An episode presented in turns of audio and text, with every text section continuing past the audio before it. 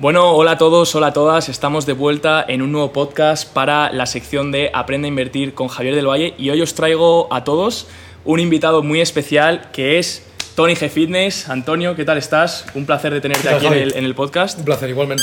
Y bueno, pues. Uy, ¿cómo suena eso? ¿Cómo suena la silla? Y bueno, pues lo que hemos decidido hacer es. Bueno, Tony empezó a su temprana edad también a emprender, a meterse en bueno, el mundillo del fitness. Él, él hablará ahora. Yo le considero un emprendedor en el, sector, en el sector del fitness, por así decirlo, pero ahora que se presente él muy bien.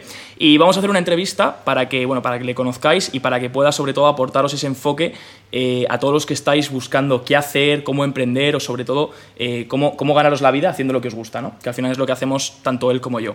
Entonces, preséntate un poco si quieres, eh, Tony, y nos comentas un poco. Perfecto, pues nada, antes de nada, Javi, gracias por, por tenerme aquí. Ah, hombre. La verdad es que siempre es un placer compartir tiempo con, con gente que tiene inquietudes, sobre todo. Yo siempre digo que es algo que, que falta en esta sociedad y es chavales jóvenes que busquen maneras alternativas.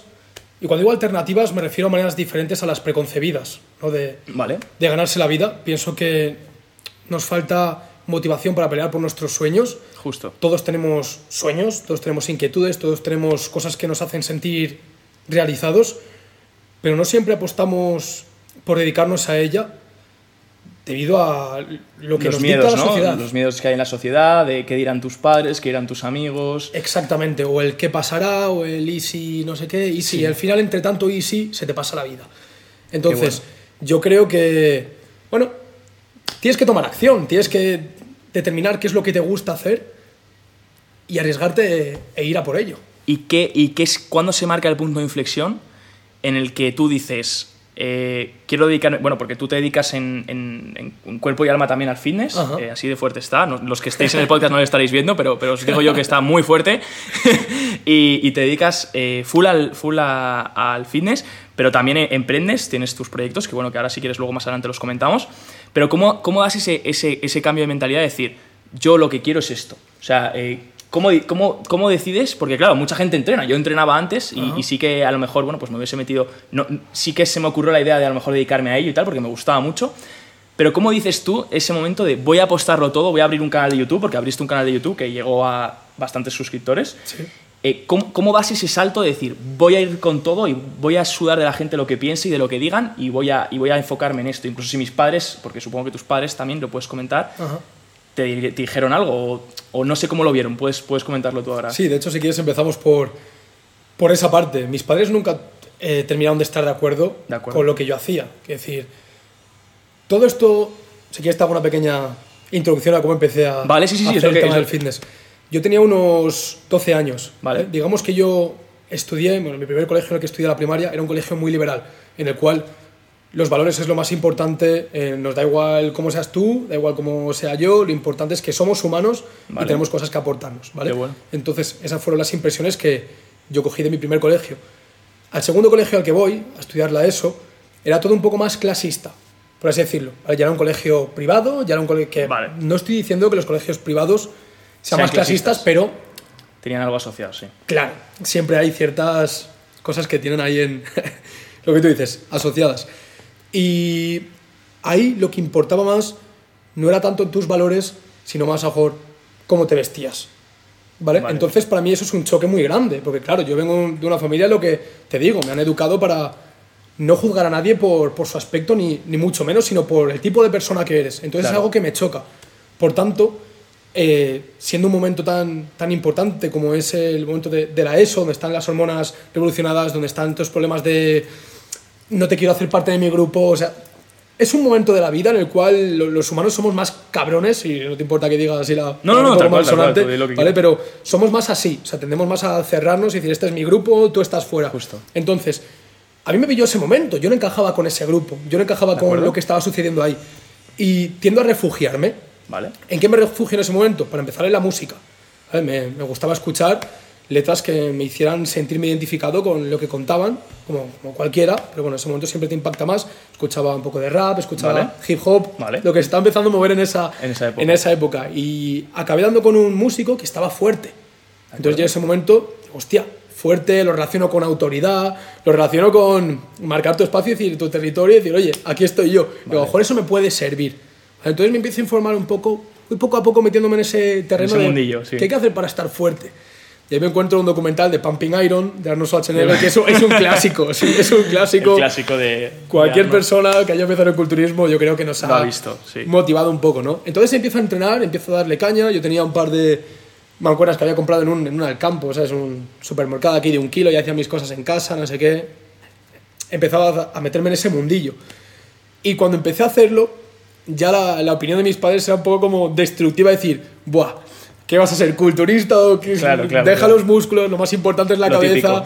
Claro, es lo típico, ¿sabes? Y yo entiendo que en ese momento es una, coño, es una lección que tú intentas dar a tu hijo con buena intención, desde el desconocimiento, en parte, porque no se conoce ese mundo, pero no deja de ser algo con, con buena intención. ¿Qué es lo que pasa? Que, para empezar, a mí nunca me han gustado mucho las, las reglas, por así decirlo. Quiero decir, sé que están ahí, sé que es algo que hay que respetar, pero si a mí me dices haz A, seguramente tire a hacer B. Eso es, algo que, eso es algo que nos define a los emprendedores. y Es que siempre nos, nos gusta salirnos de lo común. Totalmente. Por ejemplo, algo que me dijo un amigo emprendedor, me dijo, mira, cuando tú vayas con el equipo, o sea, yo, yo siempre he sido in- indiferente en el fútbol, nunca me ha gustado el fútbol, me han gustado otros deportes, pues me ha gustado el fitness, me ha gustado otras cosas. Eh, y me decía, un, un amigo mío que es emprendedor, que también que tampoco le gustaba el fútbol, me decía, lo que nos define a los emprendedores es que nos ponemos siempre del lado del que no se pone la multitud. ¿Sabes lo que te digo? Si la multitud iba con el Real Madrid, yo tenía que ir con el otro. Porque me te alejas, tu, tu cerebro directamente quiere alejarse de la multitud y quiere hacer algo distinto. Y yo creo que es un poco lo que, te pasó a ti, que no, querías ir como lo que hacía todo el mundo. No es una cuestión de reglas, sino de si todo el mundo sigue eh, el rebaño, yo voy a ser la oveja que diga, ¿por qué tengo que ir por el rebaño y no puedo acortar por otro lado? Totalmente. Y quizás en ese momento tampoco lo ves de esa manera de, del rebaño. Simplemente es algo que te sale del corazón Justo. y vas en esa dirección. in- indiferente, sí, sí, sí. Porque yo siempre digo que al final el, el buen emprendedor, el que es emprendedor de nacimiento, es aquella persona a la que por naturaleza le gusta el riesgo. Sí, Le eso gusta está lo claro. diferente. Eso está Pero hay claro. gente que, bueno, toma la decisión de emprender, pero no sé, ya es otro tema. La cuestión es que, eso, mis padres no estaban a favor de ello, pero yo sí lo estaba. Entonces llegó un punto hasta que me quitaron las pesas, porque claro, yo nunca he sido de muy buenas calificaciones. Vale. Y eso es un problema que yo creo que también tiene el sistema educativo y es de determinar si una persona es lista o no en Por función de sus calificaciones. Sí. Exactamente. Y eso yo me he dado cuenta de que no es correcto y me di cuenta a raíz de mi experiencia en Estados Unidos cuando di con un sistema que no valoraba tu resultado sino tu esfuerzo. Total. O sea, yo cuando estuve en Nueva York, recuerdo que el 45% de la nota eran los deberes. Eran trabajos, sí. Sí, sí, sí, sí. Y luego el 5% tu comportamiento. Entonces te estaba dando cuenta que solo con hacer los deberes, es decir, deberes igual a trabajo continuo, con trabajo diario, más comportamiento, es decir, educación, saber estar, aprobabas la asignatura. Entonces eso te da un choque también de decir, tío, eh, no tiene nada que ver con lo que me han enseñado de tienes que sacar un 10 en historia y si sacas un 4 suspendido. Total. ¿Sabes? Si a lo mejor yo estoy todos los días currando y simplemente es que esto no me interesa tanto, ¿por qué se me está valorando de esta manera? Entonces, claro, pasé de sacar aquí calificaciones relativamente mediocres, no tengo ningún problema en decirlo, porque no eran cosas que me llamaban la atención. Claro. O sea, es el sistema educativo por el que tienes que pasar, pero intentar dar por hecho que a todos les va a gustar eso es como, no tiene ningún sentido. tiene Por tanto, si no te gusta tanto, tampoco te vas a esforzar tanto, ergo, tus notas van a ser peores. Eso es. Ese fue mi caso. Entonces mis padres intentaron como castigarme Quitándote e incentivarme, claro. Entonces me quitaron los discos y un día vieron que al día siguiente había cogido dos garrafas de agua de 5 litros del corte inglés, las había puesto en un palo de fregona y estaba en mi habitación haciendo... Haciendo pesas. Claro, Joder. entonces dijeron, esto ya no hay nada que hacer. Y me lo devolvieron. Entonces ahí ya siguió la típica lucha de, venga, voy a probar no sé qué es, saqué mis calificaciones mientras seguía con lo otro. Pasa el tiempo, me voy a Estados Unidos, vuelvo, y el momento de- decisivo por el que me preguntabas, yo vengo de Estados Unidos, hago aquí la selectividad, Vale. la pruebo, y en ese momento llega la, la pregunta definitiva y es qué quiero hacer con mi vida. Justo. ¿Vale?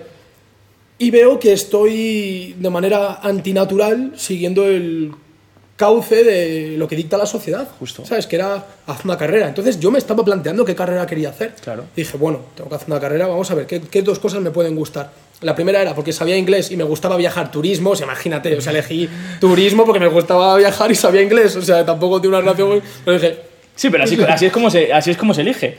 Tienes que tirar un poco por, la, por lo que te gusta y enfocarlo ahí y pensar que, bueno, que esa carrera es la que te va... La que te va... totalmente. Sí, ahí, ahí, ahí, hay, hay cosas... Daría mucho para hablar, pero bueno. Y el segundo campo era el tema del, del deporte, Vale. del fitness. Entonces visito Tafat, Vale. lo voy a ser INEF, Sí. creo, ¿no? Voy a la de la actividad facultad. física y del... de- Me asomo un poco así, me acompañó mi padre, me asomo un poco a verlo y vi el mismo panorama que había estado viendo en los colegios. Vale. Que era un aula, mucha gente y siguiendo también un Tú lo esperabas más práctico, mismo camino. No sé lo que esperaba. pero no te gustó. Yo creo que, yo creo que inconscientemente sabía que no quería eso, pero Vale. dije, voy a intentar Voy a autoconvencerme de que eso sí me interesa. Vale. Y cuando llego a ese punto y salgo, le digo, "Mm, mira, papá, esto a mí no me interesa, no me acuerdo qué razones le di en su momento, pero dije, esto no me interesa.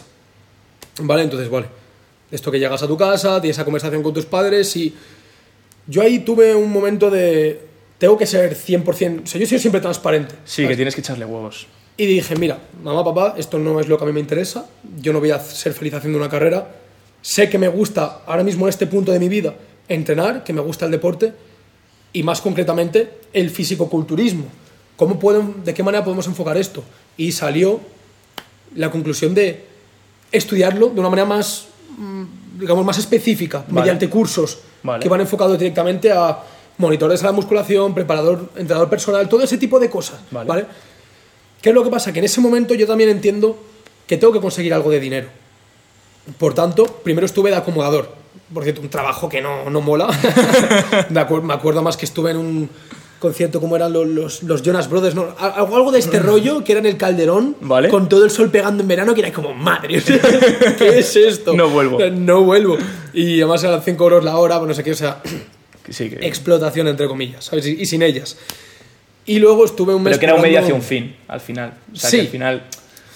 Sí, tampoco era mucho fin, quería conseguir mi dinerito, mis, Claro. mis- ¿sabes? Para darme mis caprichos. Y luego me metí un mes a currar en un bar. ¿Qué es lo que pasa? Que durante en el transcurso de ese mes me pongo a ver también YouTube y veo canales que en ese momento estaban emergiendo y estaban relacionados con el fitness. Vale. Dije, ¿y si me planteo abrir un canal de YouTube? Es algo que siempre había tenido en la cabeza. Pero Siempre- que nunca habías dado el paso. de hecho, me acuerdo que yo con 11 años grabé un vídeo de cómo hacer un avión de papel para YouTube que pilló como 500.000 visitas. Sé. Sí, sí, sí. Y yo era un enano, era- se, se veía mi cara, no sé, qué, no sé qué pasó ese vídeo, a lo mejor sigue por ahí.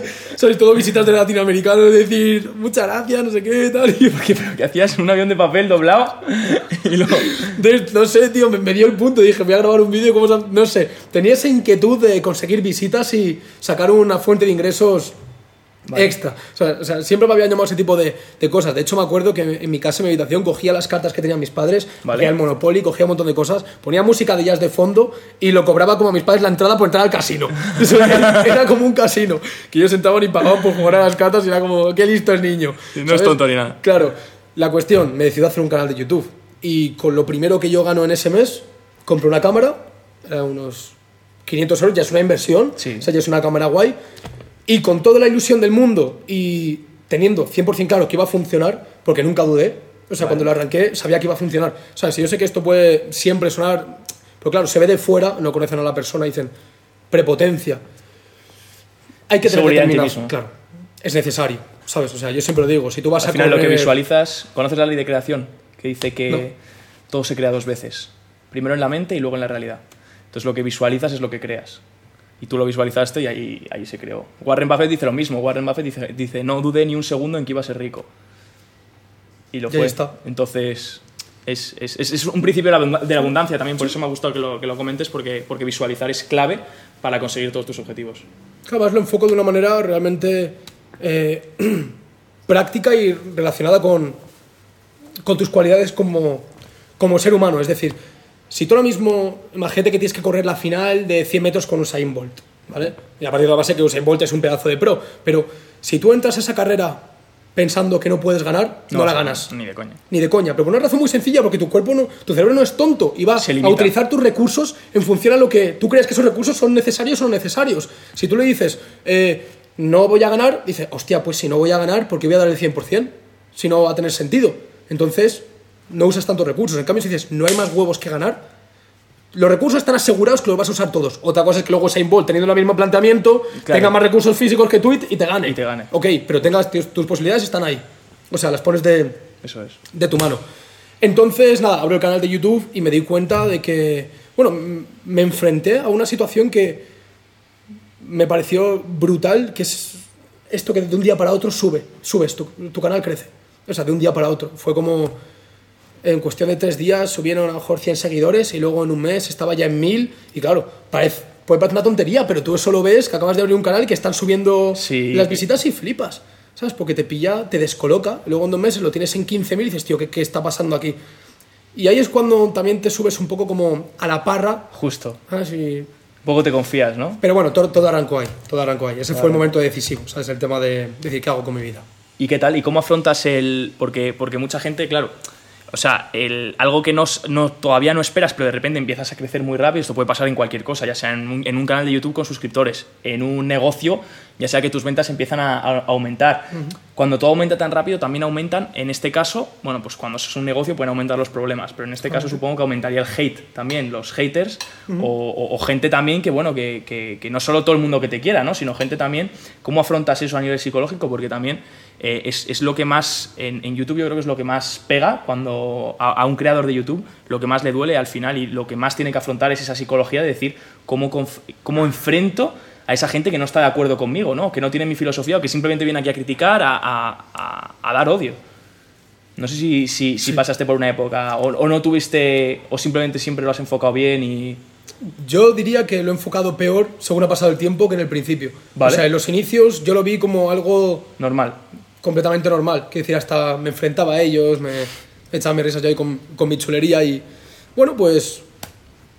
Simplemente lo, lo llevaba, ¿sabes? Es más tarde, eh, cuando- en el punto en el que estoy ahora, en el que, bueno, tú también maduras como persona, entiendes que lo que estás haciendo tiene un sentido, que yo las cosas que hago las hago con un porqué, cuya finalidad, o sea, por lo menos la, la finalidad mayor que, que tengo en el canal es aportar valor. Claro. Entonces, cuando tú estás aportando un valor y estás hablando de una manera que tú crees que realmente es lógica y ves comentarios tan burdos, tan vacíos, tan vastos, dices, ¿de dónde Sí. sale esta gente? Que te quema la mentalidad de... Y de te quema gente. mucho, porque no, no entiendes. Además, YouTube, yo siempre lo diré, se ha vuelto una plataforma bastante tóxica. Eh, Sobre todo en España, tío. En España somos muy, muy tóxicos. Por alguna razón, no sé si es por envidia o por qué, porque... O sea, envidia, pues, ¿por qué vas a ser envidioso si puedes utilizarlo de motivación? Justo. O sea, pero sea por la razón que sea. La cuestión, yo cuando empiezo y me empiezan a ir bien las cosas, yo creo que el mayor problema no son mis haters, sino yo mismo.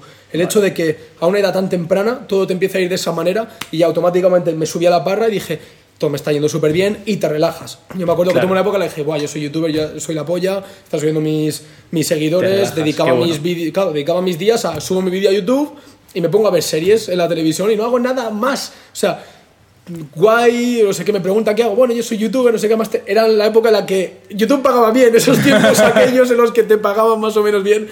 Y claro, pues dices, tío, tengo 19 años, estoy ganando a lo mejor en un mes 800, 900 pavos por hacer 4 vídeos, 5 vídeos al mes. Hostia, dices, qué guay. guay, ya, ya. ¿Sabes? Pero no hacía casi nada más.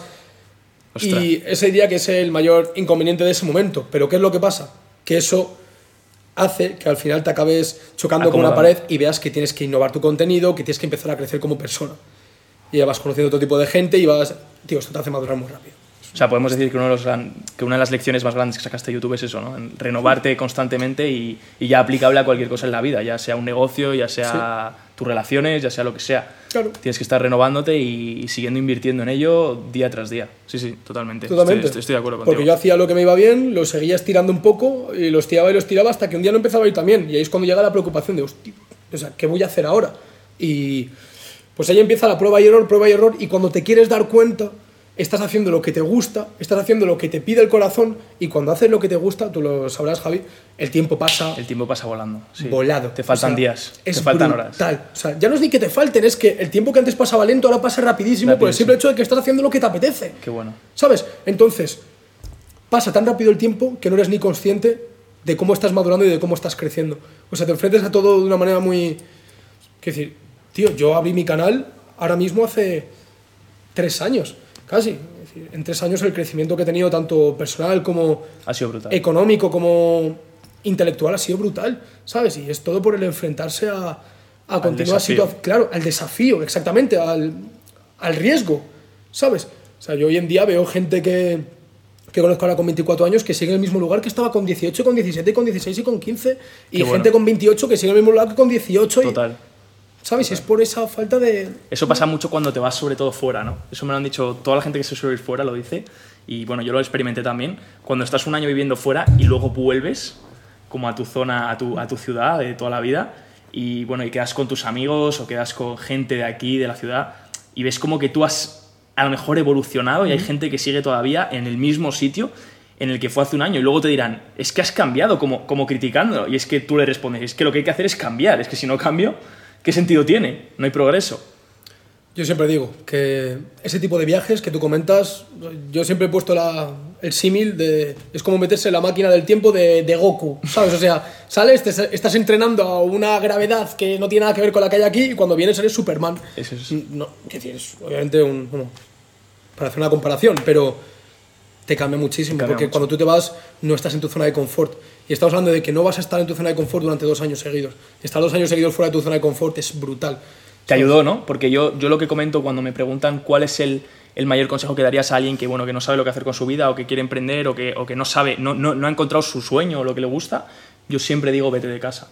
No sé por qué, porque fue, lo digo porque fue el detonante, en mi caso, fue el catalizador que hizo que eh, al final yo, estando solo, no tuviese la presión de mi familia, la presión de mi núcleo y que a la vez pudiese innovar en cosas sin tener a mis padres que a lo mejor me tumbasen la idea, ¿no? Porque cuando innovas en casa a lo mejor se lo cuentas a tus padres y al minuto te destrozan la idea y, y- y ya no lo haces por miedo o por cualquier cosa. Te pasó lo mismo, ¿no? Supongo. El, el irte fue un detonante para, para un cambio de actitud y un cambio de, de- de lo que me gusta hacer y de madurez, ¿no? Totalmente. La cosa es que yo entiendo que nuestros públicos, los públicos que tenemos tanto el tuyo como el mío, es un público joven, por lo general. Y ahí entra en juego, de una manera muy importante, qué recursos tienes o has tenido en tu vida. O sea, yo siempre lo digo, yo no me las puedo dar de héroe de nada, porque yo he nacido con Sí, facilidades. justo. ¿Sabes? Que decir, si yo me he ido a Estados Unidos es porque he podido tener unos padres Que te lo han podido. que sí, me la han igual. podido pagar. Yo igual. ¿Sabes? Entonces, ¿qué le voy a coger a un chaval joven y decirle, te tienes que ir a Nueva York? Le voy a decir, bueno, calma, paso a paso. Lo primero que tienes que hacer es ver qué recursos tienes Justo. y con qué puedes Y funcionar. aprovecharlos al máximo. Y Y apalancarte. sea cuales sean, claro, salir de la, no, pero salir de tu zona de confort es lo más importante, es. pero como si tienes que pasar de irte a Madrid a irte a, a Badajoz. O a Claro, Granada. claro, ya es un paso, pero es ya un es un paso, paso. pero haz algo que te, que te demande mucho. Eso es. Que sea salir de tu zona de confort, porque es lo que hablamos siempre, el típico discurso motivacional de no, todo el mundo puede. ¿A quién le estás contando ese sermón cuando no todo el mundo puede? ¿Sabes? O sea, de hecho yo siempre defino que el camino a la persona que quiere ser o a ser lo que quiere ser es como este camino. Y hay gente que nace aquí y gente que nace aquí. Eso es. O sea, yo no puedo ir a una persona que ha nacido eh, en Gaza, donde se está- les están tirando bombas, y decirle, chavalote, todo el mundo puede. Porque me va a decir, tú eres tonto. Claro. ¿Sabes? No. Entonces, tú tienes unos recursos, otra persona tiene otros, no todos lo tenéis igual de fáciles. Analiza cuáles son tus recursos, valóralos, sea agradecido porque tienes algo que otros no tienen. Y escala desde ahí. Y escala desde desde tu nivel. Tienes que, tienes que encontrar tu nivel y escalar desde ahí, porque siempre puedes progresar. Esa es la idea. O sea, la idea no es nazco aquí, acabo aquí. La idea es de donde salgas, sube. Y da igual a qué nivel subas, porque al final la felicidad, es lo que le comentaba el otro día a una persona, me dijo, le dije, la felicidad del ser humano va por endorfinas, o sea, como cuando entrenamos, ¿no? Que, que- que liberamos esas- es- ese placer. Pues al final, mi felicidad, imagínate que yo no he ganado nunca dinero y tú has ganado, y tú has ganado 10.000 tú ganas 10.000 euros mensuales. Que tú pases a ganar 20.000 a que yo pase a ganar 100 euros mensuales, el nivel de felicidad que voy a desprender en mí y el nivel de felicidad que vas a desprender tú es el mismo. Totalmente. O sea, que no importa el nivel. O sea, si yo paso de un SEAT Ibiza a un Golf GTI, mi nivel de felicidad va a ser el mismo que si tú pasas del Golf GTI a un Ferrari. ¿Sabes? Entonces, hay que buscar tu punto, saber desde dónde estás y siempre buscar el progreso, porque al final el progreso, al nivel al que sea, con tal de que sea por encima de lo que estás, es felicidad. Es, es- es mi opinión clara. Y, Totalmente. y última pregunta, en cinco años, ¿dónde, dónde te ves? Yo sinceramente no sé dónde me veo dentro de, de cinco sé si años, estaré Javi. vivo. Claro, sé que estaré vivo. Lo que no sé es que, bueno, es en qué punto. ¿Cómo te estaré. gustaría estar? ¿Cómo, te me gustaría estar? Con una libertad financiera, que ahora podríamos entrar en qué es la libertad financiera. Bueno, Sí, depende eso- de cuáles sean tus daría un- necesidades en función a tu ocio, en función a dónde-. Exacto, en función de cuánto quieres gastar en tu vida, pero dentro de los que son mis estándares económicos, quiero la libertad financiera, que está en un punto de crecimiento personal, que es el que corresponde a, a ese determinado de tiempo. O sea, cuando ya pasen otros cinco años, es Eso es. lo que tenga que haber crecido. Y yo no soy capaz de decirte, voy a estar en este punto, no sé qué. Yo sé que tengo mis objetivos actuales, a corto, medio, largo plazo. Crecer personalmente, hacer que crezca mi marca, seguir madurando y aprendiendo, siempre con mucha humildad de nunca dar por hecho que lo sabes todo, porque cuanto más piensas que sabes todo, menos sabes. ¿Sabes? Estar Qué siempre con... Constante formación y crecimiento. Es fundamental, tío. fundamental. O sea, esas- es que es, es lo que hablábamos antes, que hemos tenido una conversación de, de lo del ego. De que cuando no tienes ego y dices, puedo aprender de todo el mundo, es cuando más creces. Más porque abres la oreja, entiendes que esa persona que tienes enfrente tiene más experiencia que tú en muchos campos y te pones en modo esponja. Claro. ¿Sabes? Entonces, cuando te das cuenta de que por mucho que hayas conseguido para tu edad, sigues siendo una hormiga, porque hay un tío que a lo mejor en tu edad ha conseguido 10.000 veces más que tú, dices, hostia, Claro. a lo mejor es que mejor. toca camino por recorrer. Entonces, nada, que la gente tenga inquietudes, que no tenga miedo en luchar por ellas, porque al final yo siempre digo que vas a morir arrepentido de lo que no hiciste, no de lo que hiciste Justo. y salió Tomar mal. acción. Claro, por poner un último ejemplo, cuando yo hice el tema de la música, ¿Vale? yo fue algo, algo que siempre tenía, como el, el gusanillo. Es decir, yo quiero hacer música, ¿sabes? De- me gustaba mucho y me puse a ello, me metí en un estudio profesional, grabé videoclips, tal, me metí en esa industria. Me cogieron un día y me dijeron, te vamos a buscar algo con el festival, no sé qué, pero tienes que ser más comercial. y dije, hasta luego. Hasta luego. No te gustaba y... No me gustó la idea porque ya tenía que renunciar a mi esencia, pero toqué un mundo que quería bueno, tocar qué y yo bueno. ahora me quité esas ganas. Qué bueno. ¿Sabes? Y ahora puedo decir, he hecho mis videoclips, he hecho contactos. Que sí, que eso la gente también se piensa que cuando entra en una cosa tiene que entrar ya de por vida. Y al final es prueba, prueba, prueba, prueba, prueba y ya encontrarás algo que te guste. Y si no, esa cosa, el- el- la música es lo que te permitió a ti llegar al fitness. Si no hubieses empezado en la música, a lo mejor nunca hubieses llegado al fitness. Totalmente de acuerdo, totalmente de acuerdo. Igual que, bueno, bestial. yo he empezado por cosas que si no hubiese nunca empezado por esas cosas, a lo mejor no hubiese llegado a donde estoy a día de hoy. Así que simplemente empieza, sea lo que sea, empieza y, y seguro que llegas, que llegas lejos. y dejarse llevar por el corazón. O sea, es mi, mi mejor consejo. Que decir, a lo mejor tienes un día en el que no te apetece hacer tanto, otro día en el que te apetece hacer más, pero sea lo que sea que hagas ese día, que te lo pida el corazón. O sea, no fuerces nada que no te apetezca hacer. Yo, por ejemplo, tengo momentos en los cuales no me apetece hacer tanto. Por ejemplo, ahora en verano he tenido dos meses en los que he estado más parado. O sea, después de haber estado ocho meses que he estado a, a muerte. Y estos dos meses no he tenido problema en perder más el tiempo, bueno, perder, ver más series. Pero es que, ¿sabes qué pasa? Que mientras yo dedicaba ese tiempo a ver series, en mi cabeza estaba lo mismo. Estaba, esto no es lo correcto para avanzar. Y después de estar con el pensamiento de esto no es lo correcto, esto no es lo correcto, esto no es lo Te correcto, fuerzas. durante un mes y medio dices, ya está, se acabó. Está. Y haces ¡boom! ¿Sabes? Es. Entonces acabas un nivel más alto que en el que estabas en tu anterior pico. Entonces, bueno, Esto. a Bueno, por todo. a qué fuego. buena. Pues muchas gracias, Tony. Gracias a ti, Javi. Un placer, tío. Es un placer siempre.